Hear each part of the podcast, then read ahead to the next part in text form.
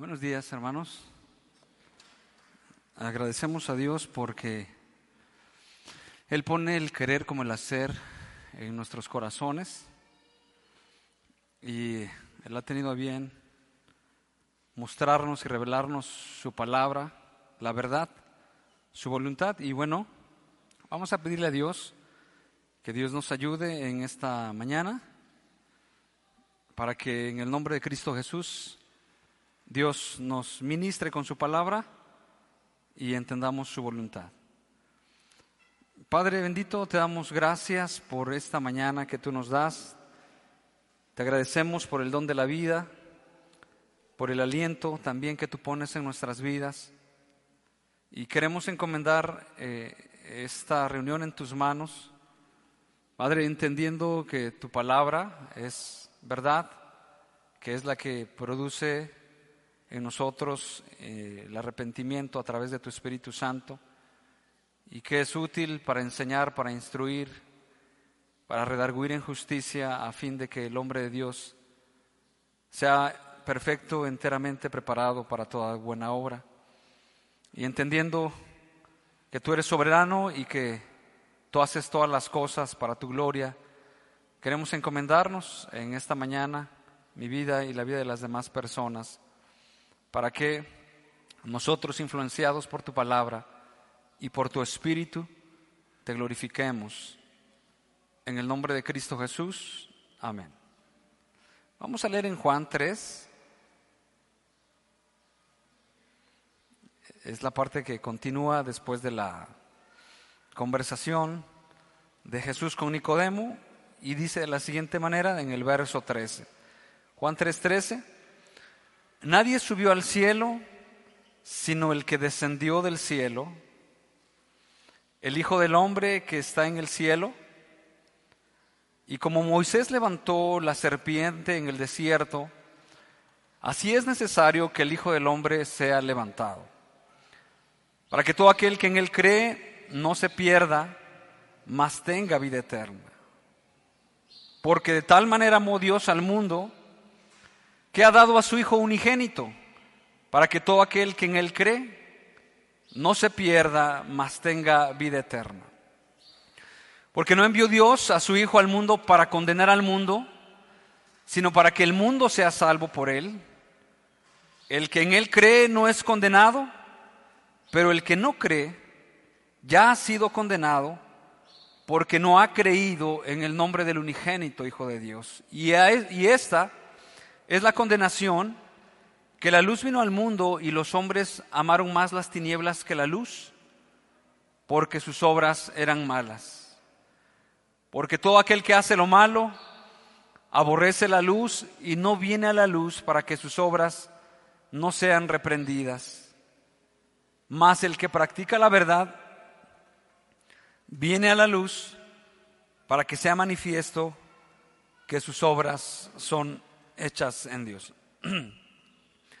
Aquí en el, en el, verso 14, eh, eh, el texto está haciendo referencia cuando Moisés levantó una, eh, hizo una serpiente de bronce, porque en ese tiempo los israelitas empezaron a murmurar de por qué estaba en ese lugar, y precisamente la murmuración era contra Dios y contra Moisés.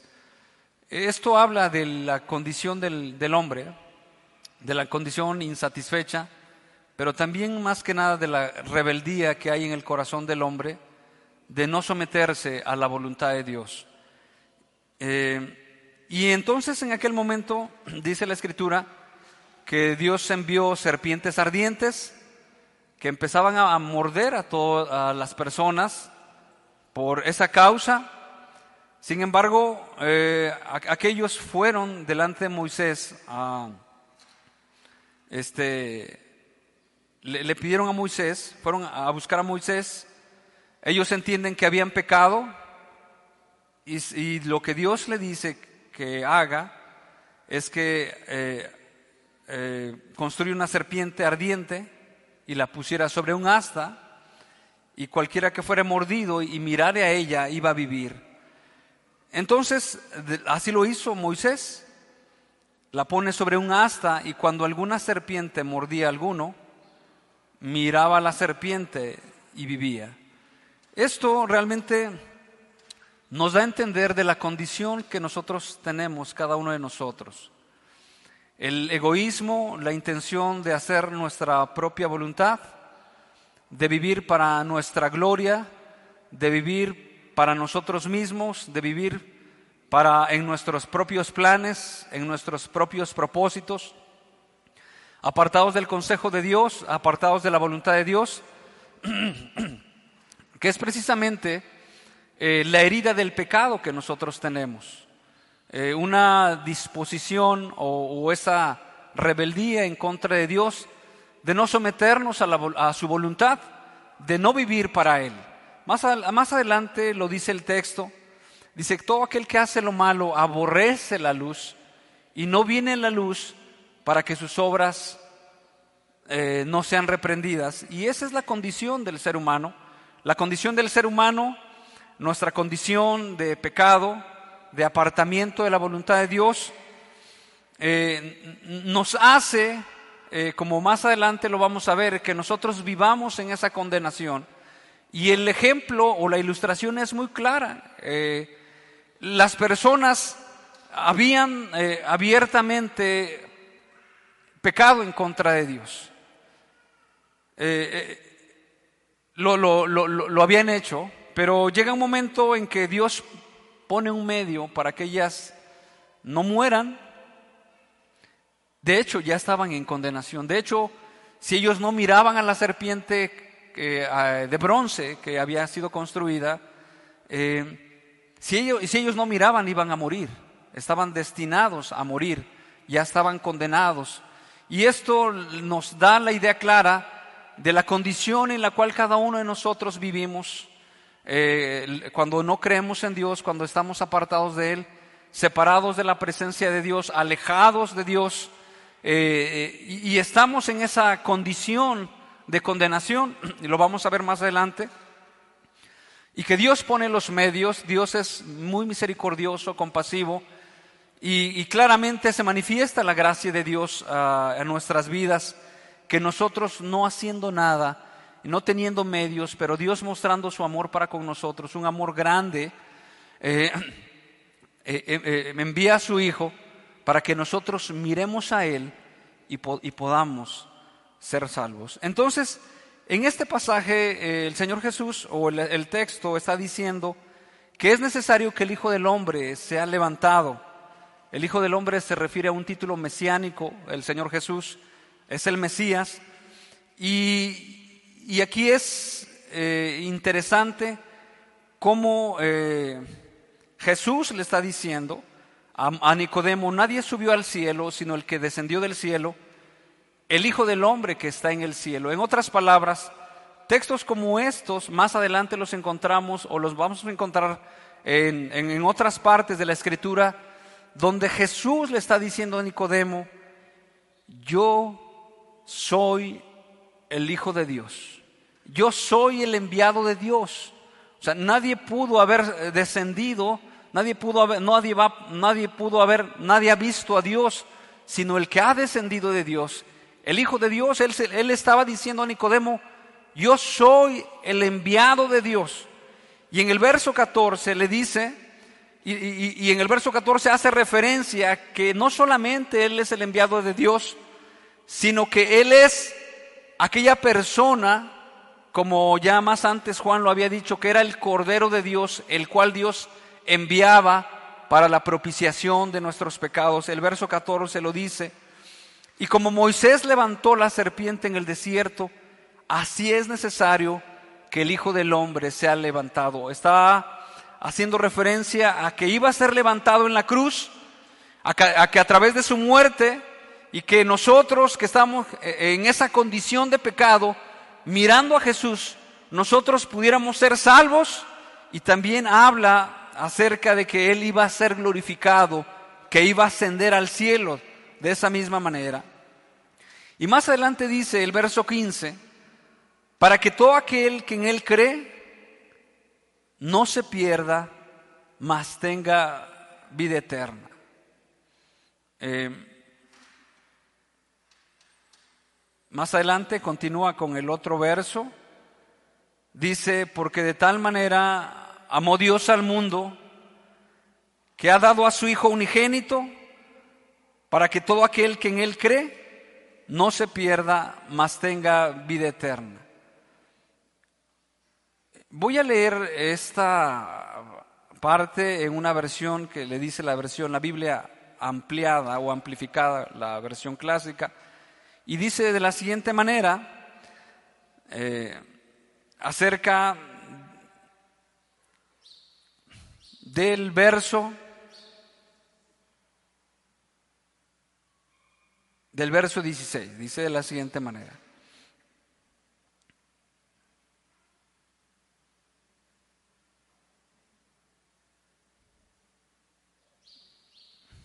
Dice, el que se une, el que depende y confía en Él, no es juzgado. El que confía en Él nunca sale a juicio. Para Él no hay rechazo ni condenación. Pero el que no cree, el que no se apoya, el que no confía en Él, ya es juzgado, ya ha sido condenado y ya ha recibido su sentencia, porque no ha creído ni confiado en el nombre del unigénito Hijo de Dios. Él es condenado por negarse a dejar que su confianza descanse en el nombre de Cristo. Eh, en esta parte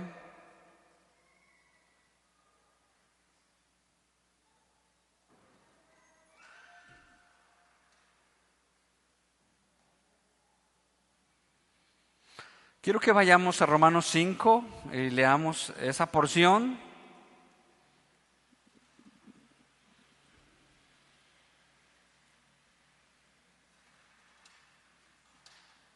El verso 16 está haciendo referencia al amor eh, extraordinario que Dios tiene para con nosotros, enviando a su Hijo. Nosotros no somos merecedores, eh, no tenemos ningún mérito que nosotros podamos hacer para que nosotros eh, asumamos que lo hace precisamente por nosotros o por alguna cosa que nosotros hayamos hecho, sino al todo lo contrario es por su gran amor, compasión que Dios tiene para con nosotros. Dice Romanos 5, verso 6. Porque Cristo cuando aún éramos débiles, a su tiempo murió por los impíos. Ciertamente apenas morirá alguno por un justo. Con todo, pudiera ser que alguno osara morir por el bueno. Mas Dios muestra su amor para con nosotros en que siendo aún pecadores, Cristo murió por nosotros. Eh, esto déjeme ejemplificarlo. Dice la escritura que tal vez alguno de nosotros hiciera eso, quisiera morir por alguien, pero nuestra, nuestra mayor buena voluntad sería de morir por alguien bueno. Sin embargo, dice la escritura y nos da testimonio que ninguno de nosotros quisiera morir por alguien malo, por alguien que es que es detestable delante de nuestros ojos, aborrecible, o nosotros en algún momento pudiéramos decir que no merece que nosotros hagamos esto por él. Eh, les, había una, señora, esta historia es real, ella, vamos a, vamos a decirle Virginia, Virginia tenía un hijo, eh, eh, el último que había tenido, sin embargo, había tenido problemas con su esposo. Eh, desafortunadamente, por varias razones, eh, su esposo no lo quería a su hijo. Eh, tenía una actitud de, separarlo, de alejarlo de él. Se me hace raro. Sin embargo, la historia es así. y durante esa infancia que tuvo ese hijo, fue criado de una manera no apropiada eh, tal vez siendo muy consentido, y, lo que me decía la señora, yo, eh, yo veía a su, papá del niño para que no se acercara a él, porque no lo aceptaba, era su hijo realmente. le daba dinero para que no llegara a él y él empezaba a gastárselo en muchas cosas. Fue, fue consentido en toda su infancia. Llega un momento en que este muchachito empieza a robar. Empieza a robar y entonces eh, yo creo que no ahí empezaron los problemas, sino de mucho más antes. Se empezaron a notar los problemas, pero creo que ahí se notaron más. Llega un momento en que se da cuenta claramente que está robando, eh, en, otra ocasión, uno de sus hermanos le presta una bicicleta que le costó mucho. Mm, se la lleva y de, a los pocos minutos regresa y dice, es que me la robaron. Y entonces su hermano dice, ¿cómo? ¿Te la robaron? Sí, me la robaron.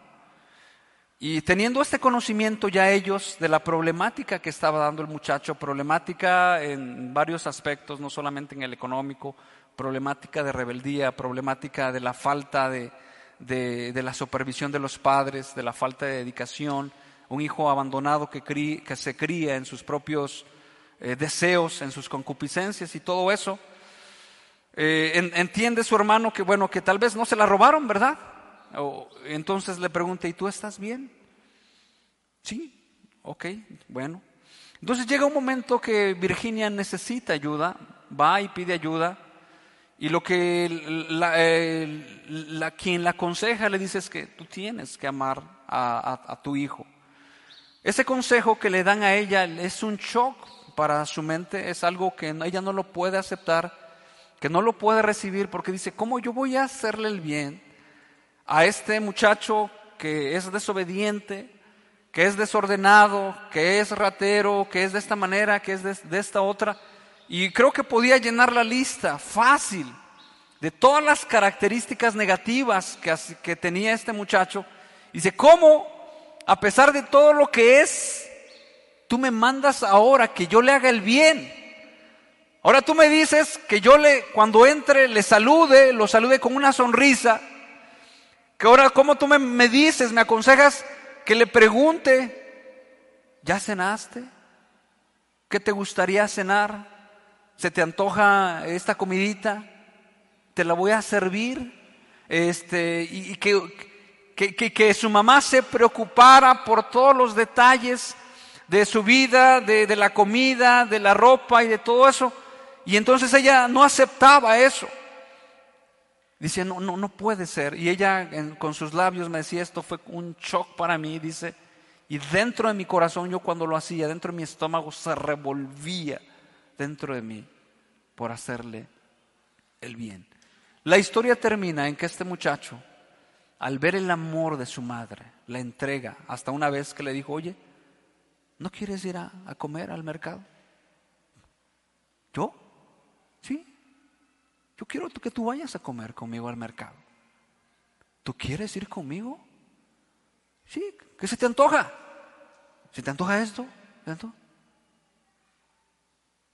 Sí, los demás se van a quedar, nada más tú y yo vamos a ir.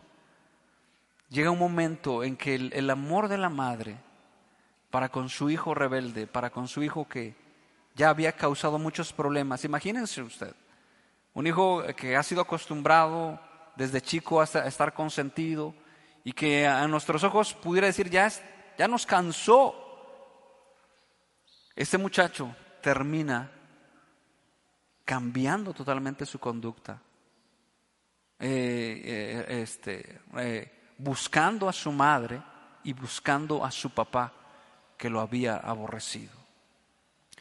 Yo puedo pensar que es una, que es, bueno, no sé más, no he indagado más de los detalles, pero que es la obra del Señor en la vida de una persona, pero esto nos refleja, hermanos y amigos, en una condición que nosotros como humanos no estaríamos dispuestos a hacer el bien a nuestros enemigos.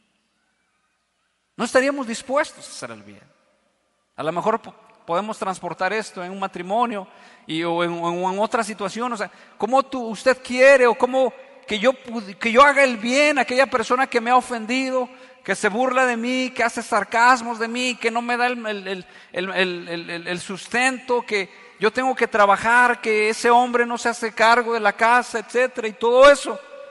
Y es precisamente, este ejemplo nos ilustra cómo era nuestra condición de nosotros delante de Dios, porque nosotros no éramos mejor que este joven, seguramente. Nosotros no éramos mejor de este. Algunos de nosotros nos atreveríamos a abrazar al que viene bien vestido, arreglado, perfumado, pero tal vez la mayoría de nosotros no nos atreveríamos a abrazar a aquel que viene maloliente, desarreglado, sucio, y tal vez en nuestros ojos lo rechazamos y le decimos, yo no quiero, no, no, no me das no, me dan ganas de abrazar, sin embargo, lo que Dios hizo por nosotros fue manifestar su gran amor, a pesar de lo que había alrededor de nosotros, a pesar de nuestra condición. En otras palabras, lo que Dios hizo es meter su mano en la suciedad, a pesar de nuestra condición, de que nosotros no valíamos nada y nuestra, nuestra condición espiritual de maldad, de suciedad, de, de, de, resistencia en contra de la voluntad de Dios, de desobediencia, a pesar de eso, Dios quiere y decide venir a salvarnos a cada uno de nosotros. Esto no sé cómo se puede llamar, se le puede llamar gracia, se le puede llamar amor incondicional, se le puede llamar de muchas maneras, pero lo que yo le puedo decir es que esto no lo hace el hombre. Esto no lo hace el hombre. El hombre tal vez puede decir, si tú cambias, yo voy a cambiar. Si tú te corriges, ah bueno, yo también voy a corregir. Si tú haces eso, yo también voy a hacer el otro. Sin embargo, el amor de Dios, el amor de Dios, y dice la escritura, porque de tal manera amó Dios al mundo, y en ese amor dio a su Hijo unigénito. O sea, él se expresó de una manera eh, tan desbordante por personas como usted y como yo,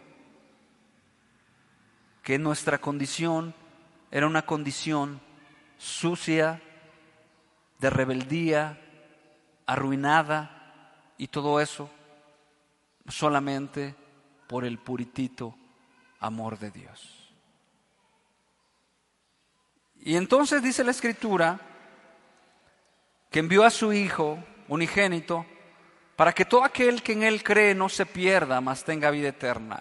Ese amor, ese amor de Dios, ese, ese amor divino, que no es, eh, que, no es un amor que nosotros lo podamos entender, porque Él decidió sufrir, Él, él decidió dar su vida, Él decidió hacer todo lo que debía hacer, a pesar de que nuestra negativa de nosotros, a pesar del rechazo, a pesar de lo malo, de lo groseros que nosotros nos portáramos delante de Él. Él decidió, le voy a hacer el bien a pesar de que no me reciba. Usted puede entender eso. Nosotros podemos ver eso. De que cuando nosotros queremos hacer el bien a alguien y si ese alguien no acepta nuestra ayuda, podemos decirle, bueno, si no quieres,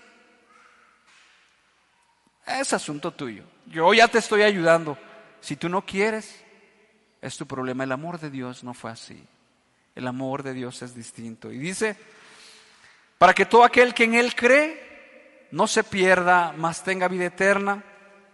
Y tenemos que entender claro la ilustración del inicio, que el pecado es, es, aquella, es aquella eh, eh, es, esa condición de nosotros en la cual eh, ilustra a los israelitas en el desierto que procede en la maldad que, que proceden los caminos que no le agradan a Dios y, su, y, causa es, es, que ellos son mordidos por las serpientes. La, escritura dice, la paga del pecado es muerte mas la dádiva de Dios es vida eterna en Cristo Jesús.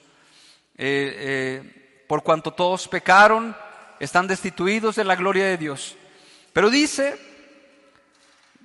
para que todo aquel que en Él cree no se pierda, mas tenga vida eterna. Y yo quiero hacer un poquito de énfasis aquí en esta parte, porque no solamente es aquella persona que cree en una confesión que nosotros hacemos, no solamente es un asentamiento eh, em, mental que nosotros decimos, sí Jesús es el Hijo de Dios, no sí, eh, o que Él vino hace ya más de dos mil años, sino más bien el creer en Dios implica que, como bien lo dice la Escritura, en que nosotros nos, nos peguemos a Él, nos apoyemos en Él, confiemos en Él, vivamos por Él. Eh, voy a leer eh, Primera de Juan 4, verso 9, y dice de la siguiente manera, en esto se mostró el amor de Dios para con nosotros, en que Dios envió a su Hijo unigénito al mundo para que vivamos por Él. En otras palabras, ya no vamos a vivir por nuestros propios medios, ya no vamos a vivir para nuestra gloria, ya no vamos a vivir para nuestros propios deleites, para nuestras propias metas, para lo que nosotros pensamos que es bueno, sino dice la escritura que vivamos por Él. Y hay varias porciones en las cuales podemos citar de tal manera que no solamente es un asentamiento que nosotros decimos, creemos en el Señor, sino más bien es una entrega vívida a Dios, una dependencia con Jesús, una, una vida en la cual es real y es una vivencia real en, eh, nosotros. Es creer en sus palabras, permanecer en sus palabras. Dice, eh, vamos a leer ahora Juan 5:24.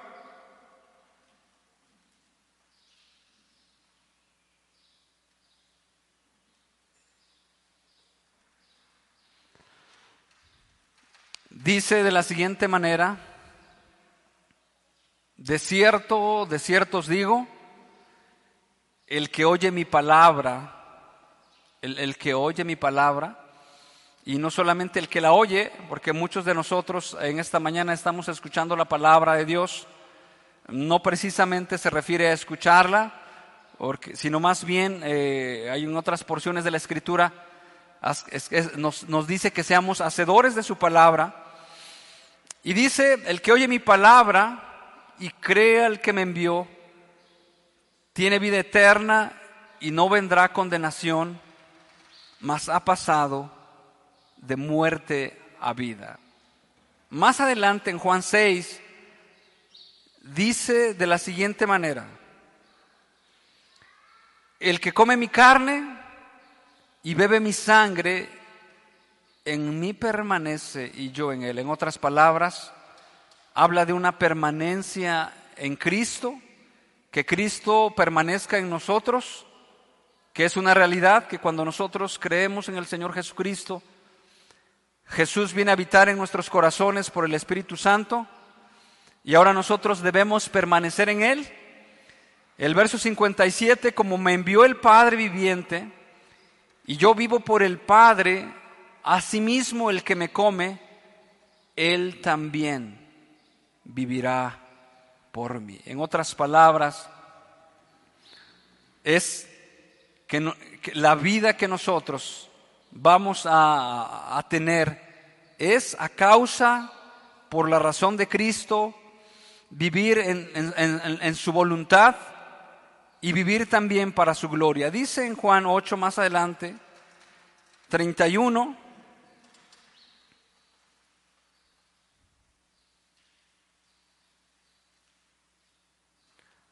Dijo entonces Jesús a los, a los judíos que habían creído en él, si vosotros permanecieres en mi palabra. Eh, aquí hay otra, otra frase que apuntar, permanecéis, la permanencia en su palabra seréis verdaderamente mis discípulos. ¿Qué quiero decir con esto, hermanos? Que la voluntad de Dios eh, es que nosotros permanezcamos en su palabra, que nosotros habitemos en Él. No este, nos asombra, como dice la Escritura, cuando Elías eh, vive Jehová en cuya presencia estoy, que nosotros estemos habitando en su presencia.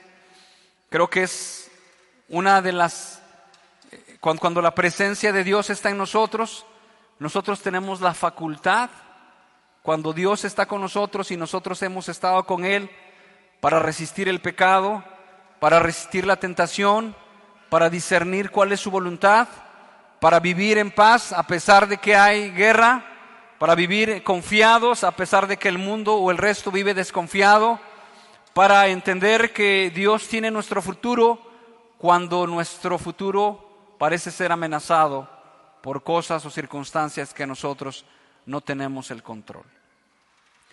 Y entonces, eh, esta es la voluntad de Dios, que nosotros vivamos en Él, que nosotros habitemos en Él, que nosotros, eh, que nosotros estemos en Él y Él en nosotros, y es, y de esta manera nosotros vivamos para su gloria. Romanos 8 dice, en 8:31, ¿qué pues diremos a esto? Si Dios es por nosotros, ¿quién contra nosotros? El que no estimó a su propio Hijo, sino que lo entregó por todos nosotros, ¿cómo no nos dará también con Él todas las cosas? ¿Quién acusará a los escogidos de Dios? Dios es el que justifica. ¿Quién es el que condenará? Cristo es el que murió, más aún el que también resucitó, el que además está a la diestra de Dios, el que también intercede por nosotros. Dice, continuamos con esta parte, el verso 18 de San Juan 3, el que en él cree no es condenado pero el que no cree ya ha sido condenado porque no ha creído en el nombre del unigénito Hijo de Dios. Y es así. Ya hay una condenación. Eh, eh, eh, de hecho, la, la ilustración del inicio nos habla de esa condenación y la condenación que tenían aquellos israelitas que habían murmurado en contra de Dios era la muerte, la muerte inminente. Y, y no aceptar la buena voluntad de Dios, rechazar la buena voluntad de Dios, dice la escritura que nosotros le hacemos a Él mentiroso. En otras palabras, eh, rechazarle a Él es, es decir, bueno, esto creo que no es cierto, creo que eh, Dios me está engañando u otra cosa, sabemos que Dios no miente. Vamos a leer en 1 Juan 5:10.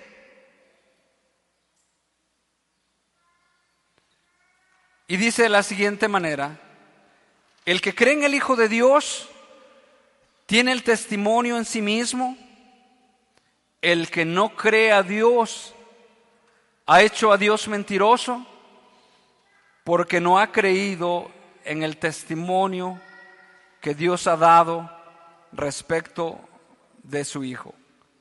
Más adelante, este, bueno, regresamos al pasaje en 3.36. Dice de la siguiente manera, el que cree en el Hijo tiene la vida eterna, pero el que rehúsa creer en el Hijo no verá la vida, sino que la ira de Dios está sobre él.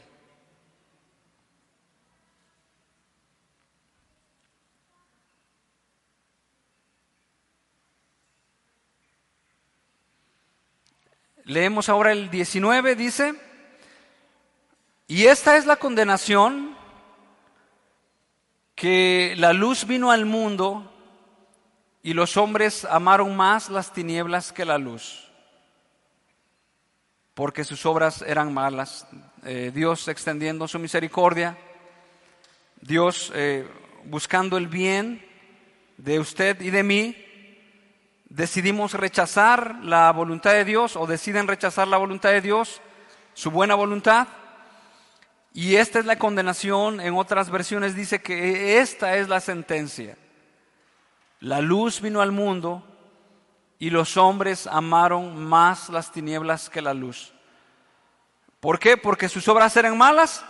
Pero en el verso 20 nos dice, la razón, dice, porque todo aquel que hace lo malo aborrece la luz y no viene a la luz para que sus obras no sean reprendidas.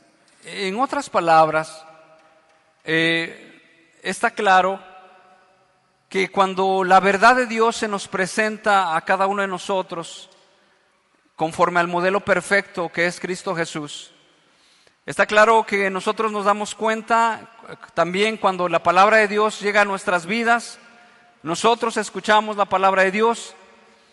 Y, la misma palabra que nos está alumbrando dentro de nosotros empieza a señalar nuestra vida, como nosotros hemos vivido, empieza a señalar nuestro egoísmo, la vida, la forma de que nosotros procedemos, eh, eh, hemos procedido, empieza a señalar todas aquellas faltas de tal manera que algunas veces podemos decir como como, como Félix, dice, eh, eh, estás loco, Pablo. Las muchas palabras te han vuelto loco. De tal manera, cuando la palabra empieza a señalar nuestros pecados, nos vemos reprendidos, nos vemos señalados y en nuestra ceguera y en nuestra condición, en vez de ir a la luz, a la luz de la verdad, nos apartamos. Lo, lo mismo que hizo Adán y Eva, en vez de presentarnos delante de Dios, tal cual somos, tal cual hemos vivido, surge en nosotros una conducta de rechazar a la luz y de aborrecerla por el hecho de que nos está señalando las mentiras que hemos hecho, nos está señalando la rebeldía que hemos tenido en nuestro corazón, nos está señalando la maldad que tenemos dentro, el mal proceder, nos está señalando que, el amor que nosotros profesamos delante de Dios no es un amor sincero, sino es un amor fingido, nos está señalando de, de, nuestra misma condición, que es una condición falta, que es una condición insuficiente, que es una condición que a Dios no le agrada. Y entonces la palabra nos empieza a señalar, nos empieza a redarguir, pero como bien la luz lastima los ojos, también así los hombres empiezan a cerrar y a rechazar a Dios, a la voluntad de Dios. Dice así la escritura, y esta es la condenación, que la luz vino al mundo y los hombres amaron más las tinieblas que la luz porque sus obras eran malas. Y, aquí nos dice esta condición, todo aquel que hace lo malo aborrece la luz y no viene a la luz para que sus obras no sean reprendidas.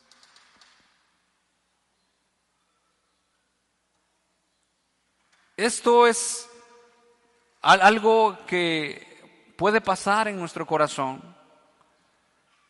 Eh, evitamos a toda costa, como seres humanos, que la luz de la palabra eh, que el consejo de la palabra llegue a nuestras vidas y en vez de buscar una ayuda y en vez de eh, aceptar nuestra necesidad de la cual nosotros tenemos, empezamos a rechazar, a rechazar la voluntad de Dios. Dice 21, más el que practica la verdad viene a la luz para que sea manifiesto que sus obras son hechas en Dios. Hermanos, la buena, de buena voluntad de Dios es que cada uno de nosotros seamos salvos. De hecho, la condenación sin, la condenación ya está, por cuanto todos pecamos y estamos destituidos de la gloria de Dios. En otras palabras, el, eh, el no creer en Dios, dice la Escritura aquí claramente, el que no cree ya ha sido condenado. Y la escritura también es clara de que el propósito de Dios al enviar a Jesús no era precisamente, a, no, no era condenar al mundo, porque entendemos claramente que el mundo ya estaba en condenación. Usted y yo, en nuestra condición en la cual vivimos, ya estaba ya destinada para la destrucción, para una separación eterna con Dios. Esa era la condición de la cual nos ilustra bien eh, eh, el, asunto de la serpiente. Cada una de las personas ya estaban, habían sido mordidas por, el, por las serpientes, en otras palabras, habían sido infectados por el pecado, habían practicado la maldad. Y de hecho, no había ninguna solución, no había ninguna forma de salvarse de la muerte. De la misma manera pasa con nosotros. El que no cree ya ha sido condenado.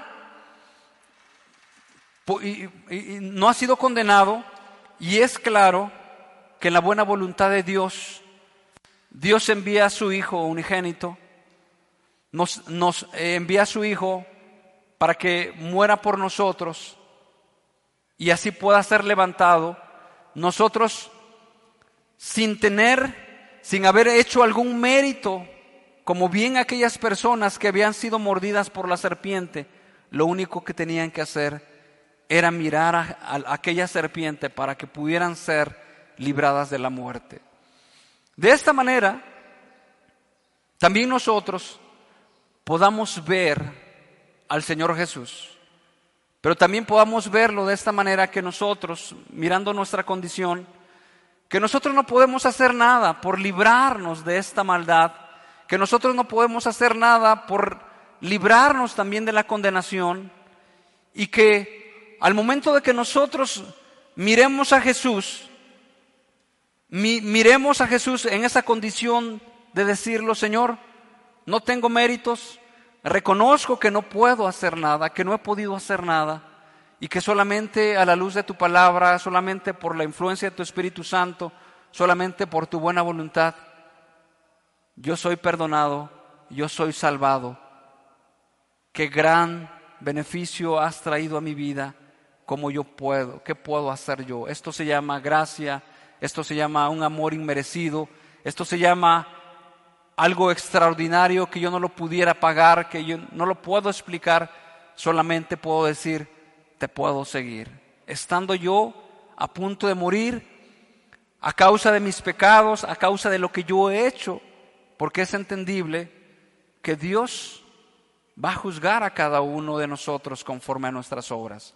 Porque es entendible que Dios es un juez justo y que, y, que, y, que y ya el, el juicio está determinado para cada una de las personas por haber nosotros descarriado, por habernos nosotros descarriado y vivir separados y vivir alejados de la voluntad de Dios.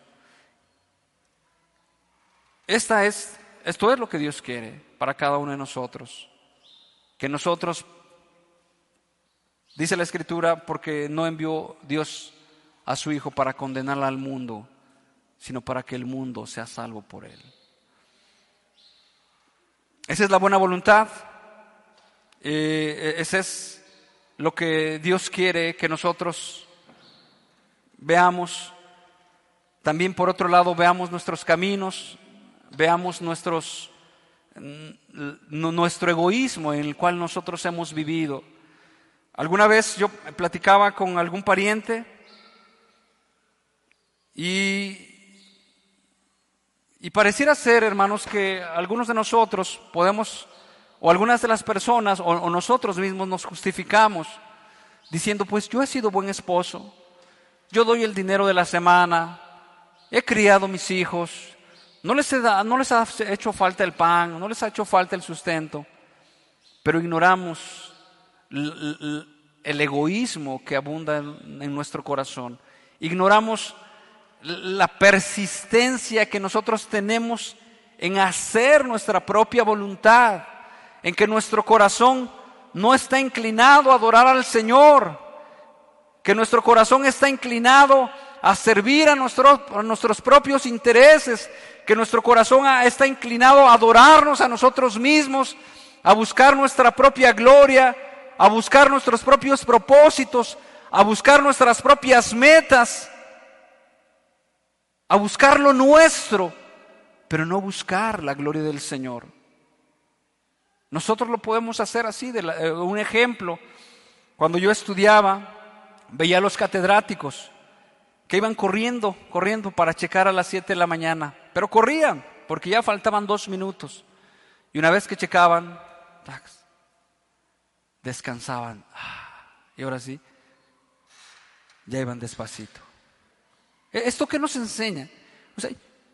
es que estamos cumpliendo, yo soy bueno delante de Dios, pero detrás de nosotros, detrás de nosotros, puede haber un, egoísmo, puede haber una egolatría, o sea, todas las cosas que nosotros las hacemos, las hacemos para agradar a los hombres, para quedar bien con los hombres, pero no delante de Dios, para agradar a Dios, para vivir por Dios, para vivir en su voluntad, para vivir en sus pasos.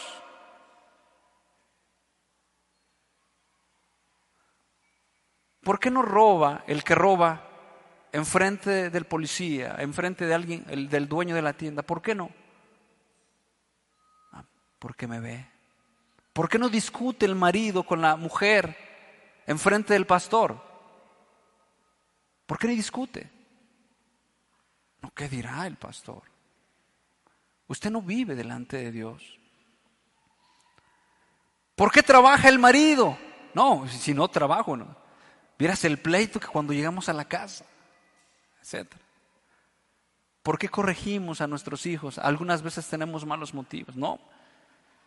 Si vieras este muchacho, no, si es así o no, problemas que voy a tener después. ¿Por, ¿Por qué no hacemos? ¿Por qué hacemos lo que hacemos? Pero la fuente que nos mueve a hacer todo lo que hacemos no es la gloria de Dios, no es la voluntad de Dios.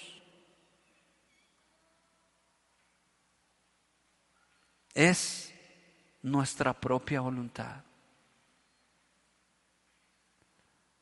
Es, es algo que, nosotros lo, lo queremos hacer para nosotros mismos, pero Dios no está ahí.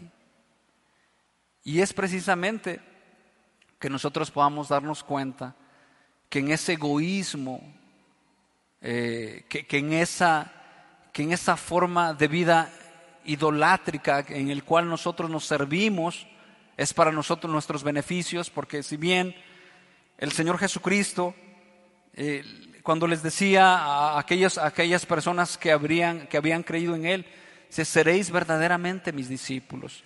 Y eso estaba haciendo referencia no solamente a que pudieran escuchar sus palabras, sino que así como en, el antiguo, en la antigua historia, las personas que eran discípulos de algún maestro se hacían a la forma y a la vida de su maestro. En otras palabras, ¿qué quiero decir? Que nuestras vidas, así como nosotros hemos vivido para nosotros mismos, ahora el centro, la pieza central, la, pieza que nosotros, el, el eje de nuestras vidas, va a ser el Señor Jesucristo. Los motivos. Algunas veces nosotros criamos, educamos a nuestros hijos. ¿Y por qué educamos a nuestros hijos? Y, algunas veces tenemos esta idea, para que sean alguien en la vida. ¿Por qué estudia a su hijo? Porque quiero que sea alguien grande. Eh, y, tal vez buscamos la educación, la educación académica que no está mal. La escritura, podemos encontrar varios pasajes en la escritura en los cuales nosotros tenemos que proveer educación académica a nuestros hijos, pero no solamente eso. Yo creo que el motivo principal de la crianza de nuestros hijos es que nosotros que levantemos una descendencia piadosa para Dios. Ese tiene que ser el motivo. Y si Dios quiere que, que, eh, que, en su momento eh, lo instruya, como dice la Escritura, y comerá mantequilla y miel para que sepa discernir para lo bueno y desechar lo malo, yo tengo que hacer mi parte y que si eh, la Escritura me dice lo que yo tengo que hacer, pero el propósito de, la educación o de, yo proveer educación para mis hijos no es precisamente para que logren un, un buen puesto en alguna buena empresa o en algún buen lugar y yo pueda estar satisfecho y decir, hijo, no te va a hacer falta nada.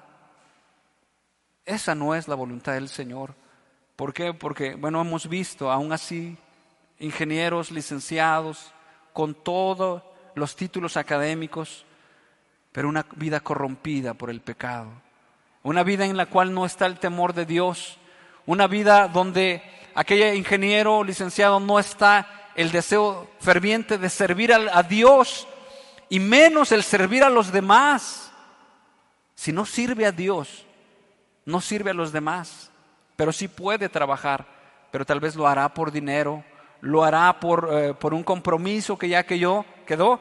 Sin embargo, creo que necesitamos ver a la luz de la palabra de Dios qué es lo que ha motivado a nosotros a asistir a la reunión, qué es lo que nos motiva a nosotros a trabajar, qué es lo que nos motiva a nosotros a vivir de la manera en que nos estamos viviendo.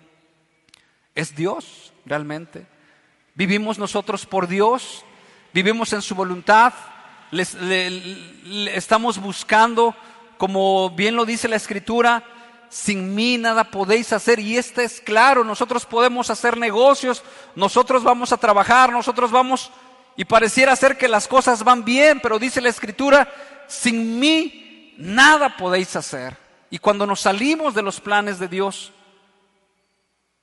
pareciera ser que las cosas van bien, sin embargo, vemos que esas cosas no le glorifican a Dios, no le honran no le traen gloria.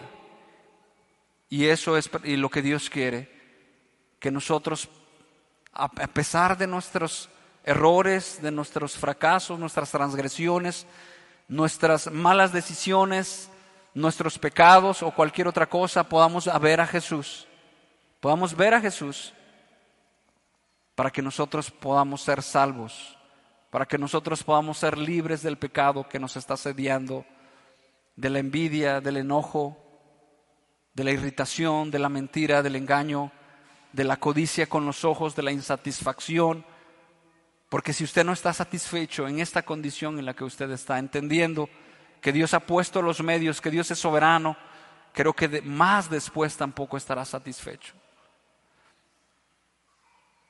No estará satisfecho solamente hasta que Dios haga algo en su corazón, hasta que usted se siente delante de los pies del Señor y como eh, María está escuchando sus palabras, usted viva en su voluntad, viva por Él y viva para Él, Dios va a traer a su corazón satisfacción, Dios va a traer una esperanza, Dios va a traer una llenura, la cual no la puede dar el dinero, la cual no la puede dar el trabajo, la cual no puede dar las condiciones económicas, nada. Solamente Dios puede hacerlo. Pero es su presencia, es su palabra, es su ministración, es en el asunto que usted esté con Dios y Dios esté con él, pero no como en la leyenda que trae atrás una camioneta. Voy con Dios, pero si no regreso, estoy con Él.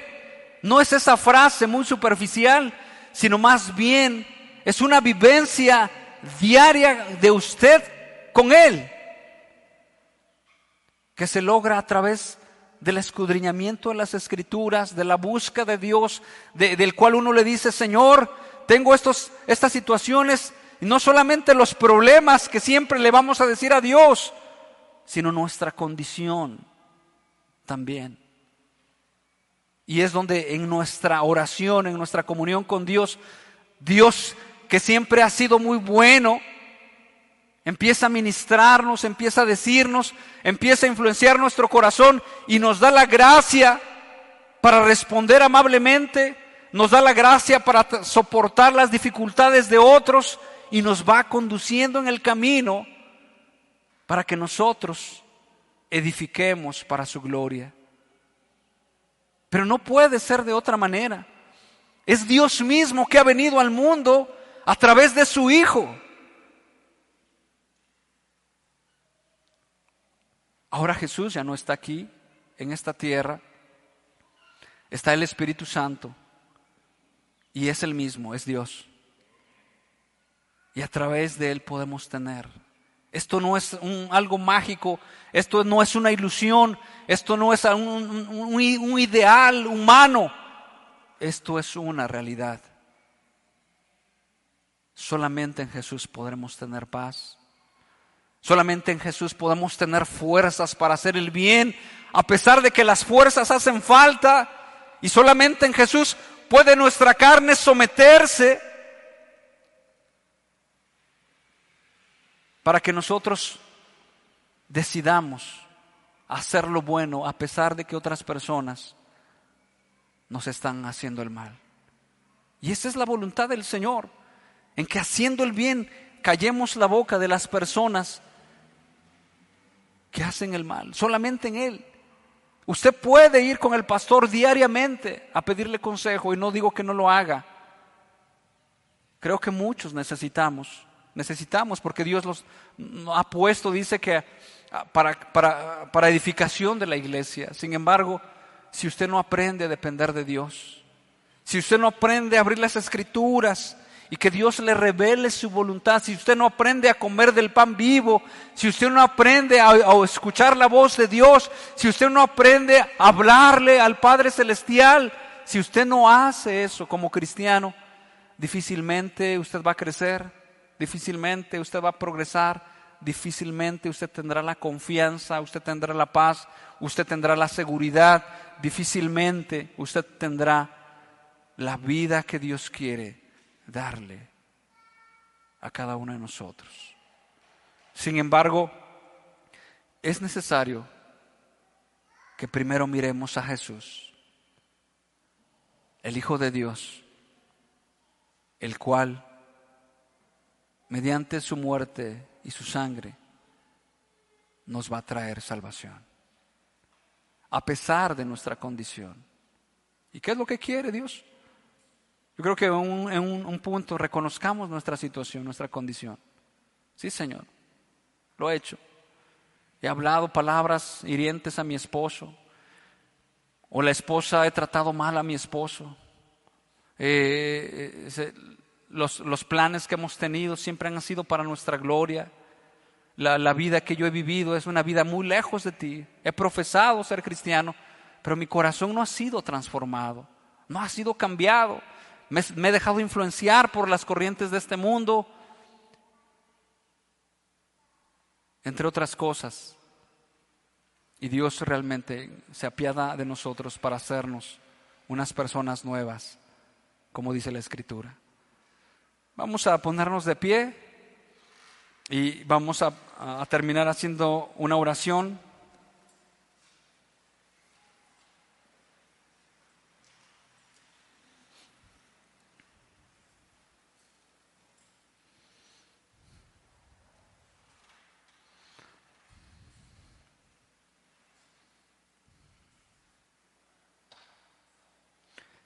Padre, entendemos que aquellas personas, después de que los mordía una serpiente, ya no podían hacer nada. También ellos en un momento reconocieron que habían pecado en contra de ti.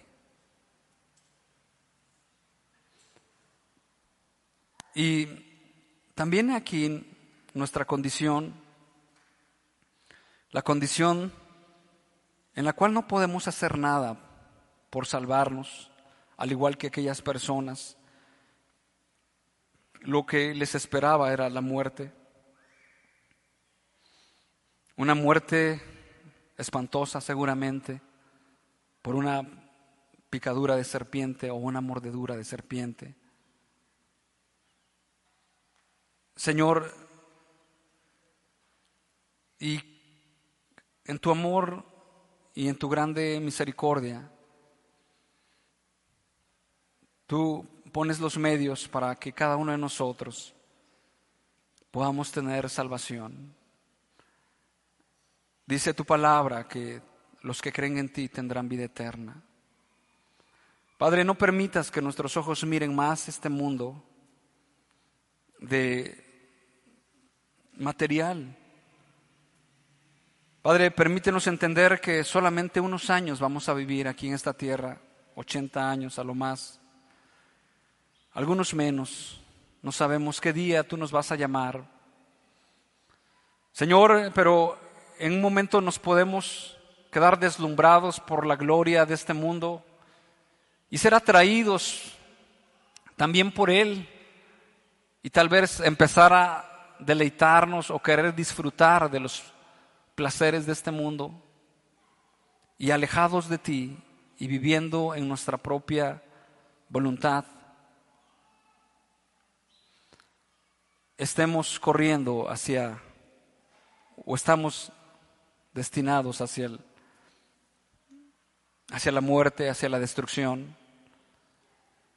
Bendito Dios, sea tu luz en nuestro corazón, en nuestra mente, para tener la influencia de tu Espíritu Santo en nuestras vidas Y a través de Jesús, el Hijo de Dios, a quien has puesto para propiciación de nuestros pecados, para rescate de nosotros, y entendiendo que nosotros somos los que hemos procedido mal, que no hay cosa buena en nosotros que podamos decirte, sí Señor, lo hemos hecho bien. Padre, porque desde el día que nacimos y, nos acordamos de nuestras maldades desde chicos, Padre, Tal vez fue la amargura, el odio, el rencor, la flojera, la negligencia, las pasiones, las pasiones juveniles, entre otras, y, y, no te buscamos a ti, a pesar de que nos hablaban seguramente de tu palabra, Señor. Y a pesar de eso, Señor, de nuestras, nuestros males que nosotros hicimos, Tú tienes a bien enviar a Jesús solamente por amor. Padre, no por amor, porque así tú lo das a entender, por pura gracia, para tu gloria.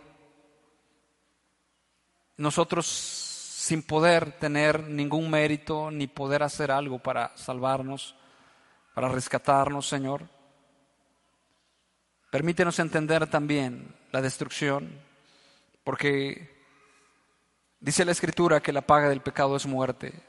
Padre, y muchas personas han estado eh, y han experimentado la muerte, la muerte espiritual y la muerte física, el desorden,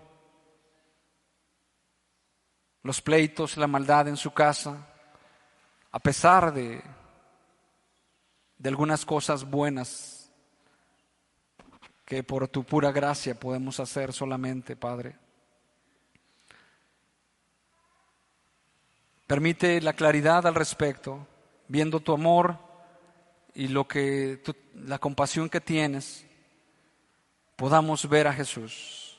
Haznos entender nuestra condición, Padre, de, que nos, de rebeldía que tenemos en contra de tu voluntad.